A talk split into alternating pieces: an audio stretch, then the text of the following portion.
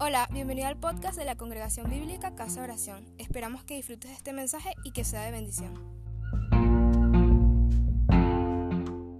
Eh, tener una breve reflexión sobre la palabra de Dios en el Evangelio según San Mateo, el capítulo 10, versos 13 al 20. Leemos la palabra en el nombre del Padre, del Hijo y del Espíritu Santo. Amén. Y si la casa fuera digna, vuestra paz vendrá sobre ella. Mas si no fuera digna, vuestra paz se volverá a vosotros. Y si alguno no os recibiere ni oyere vuestras palabras, salid de aquella casa o ciudad y sacudid el polvo de vuestros pies. De cierto os digo que en el día del juicio será más tolerable el castigo para la tierra de Sodoma y Gomorra que para aquella ciudad. He aquí, yo os envío como abejas en medio de lobos. Sed pues prudentes como serpientes, sencillos como paloma. Guardaos de los hombres, porque os entregarán en los concilios, en sus sinagogas os azotarán. Y aún entre ante gobernadores y reyes seréis llevados por causa de mí para testimonio a ellos y a los gentiles. Mas cuando os entreguen, no os preocupéis por cómo o qué habréis porque en aquella hora os será dado lo que habéis de hablar, porque no sois vosotros los que la habláis, sino el Espíritu de vuestro Padre que habla en vosotros. Amén. Amén. Amén. Bueno, estamos en el mes de evangelismo global, el mes de mayo, y hemos procurado que nuestras lecturas en este mes estén enfocadas hacia el área de la evangelización para fortalecernos, pero también para impulsarnos a llevar su mensaje. Y justamente la lectura que hacemos hoy tiene que ver con la misión cuando Jesús mandó a sus discípulos en el, en el tiempo de la comunidad mesiánica, les mandó a preparar los lugares donde él iba a ir, anunciando el reino de los cielos. Y cuando les dice que anuncien el reino de los cielos, les dice que vayan a las casas. Y esto es bien importante, porque no era quedarse en ir a las sinagogas, que eran los sitios conocidos como los sitios de religión, eh, de la religión preponderante, que era la religión judía, sino ir a las casas. Nosotros estamos muy acostumbrados a los templos parecidos a las sinagogas. Eh, en el cristianismo, pues se tienen los templos, pero eh, Jesús en su momento mandó a la gente fue a las casas porque es las casas donde está las personas en su cotidianidad, en su necesidad. Realmente eh, el que no es parte de la iglesia difícilmente va a ir a un templo o el que no era parte en aquel tiempo de los practicantes de su religión. No van a ir a un templo. O si van, probablemente sea más bien como algo forzado, algo religioso que pasaba con mucha gente que sí iba, por ejemplo, en el sábado a la sinagoga o al templo en Jerusalén en las fiestas anuales. Pero ir a las casas era ir a donde está la realidad de cada quien y entonces en las casas había la posibilidad de que la persona recibiera o no recibiera. Había esa libertad. Y ahorita estamos nosotros en las casas eh, por este tiempo, gracias a Dios, eh, nos ha permitido un tiempo diferente, pero podemos nosotros llegar a las casas de otros, aunque estamos en este tiempo de distanciamiento social, podemos llegar a las casas de otros porque ahora la tecnología nos lo permite, basta levantar un teléfono o tomar un aparato y marcar un número y ya estamos en la casa de otra persona o tal vez a través de un mensaje de texto, de WhatsApp.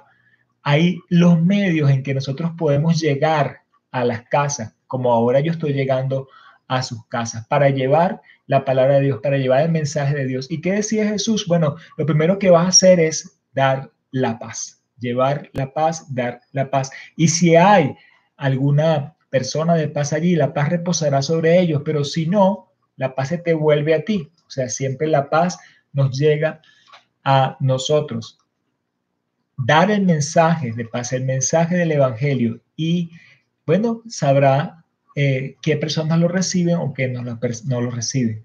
Luego se habla acá también del tema de las persecuciones. Es bien importante porque en ese momento específico que Jesús manda a esta misión apostólica a sus discípulos, no hubo persecuciones en ese momento, pero sí hubo las persecuciones eh, palpables en el libro de los Hechos. O sea, después de Jesús resucitado es que vinieron las persecuciones sobre eh, los discípulos y nos dice allí que les entregarían a los concilios, que los entregarían ante autoridades, pero que era ocasión para dar testimonio. Esta palabra ya se cumplió, estas persecuciones, pero estamos en tiempos ahora como el tiempo de aquella primera iglesia.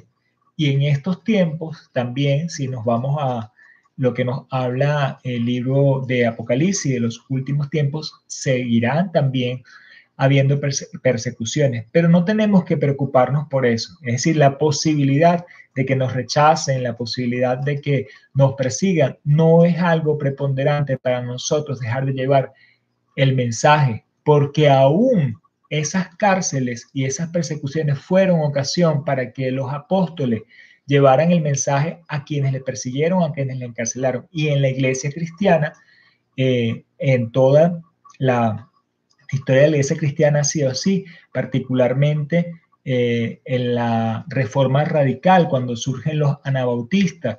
Ellos fueron muy perseguidos por autoridades, muy perseguidos y muy torturados por verdugos del sistema preponderante.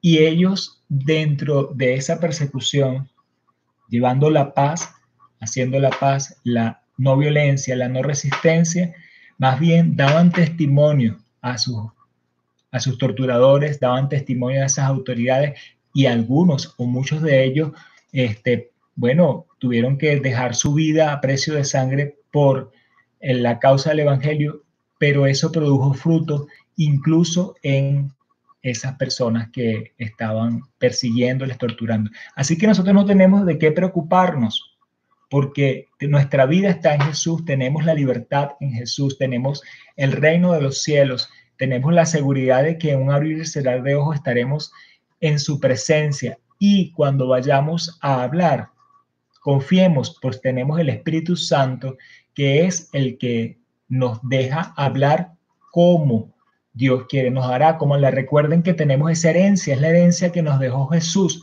Jesús nos dejó como su último deseo antes de partir la, el hacer discípulos, la evangelización, esa gran comisión, nos comisionó a nosotros, sus discípulos, que somos sus herederos, pero nos dejó una gran herencia, que es el Espíritu Santo. Y el Espíritu Santo hablará a través de nosotros. Así que no teman, Dios nos está fortaleciendo aún en situaciones difíciles que pudieran venir, pero es tiempo de nosotros ir a las casas y llevar el mensaje de Jesús. Vamos a orar, mis amados.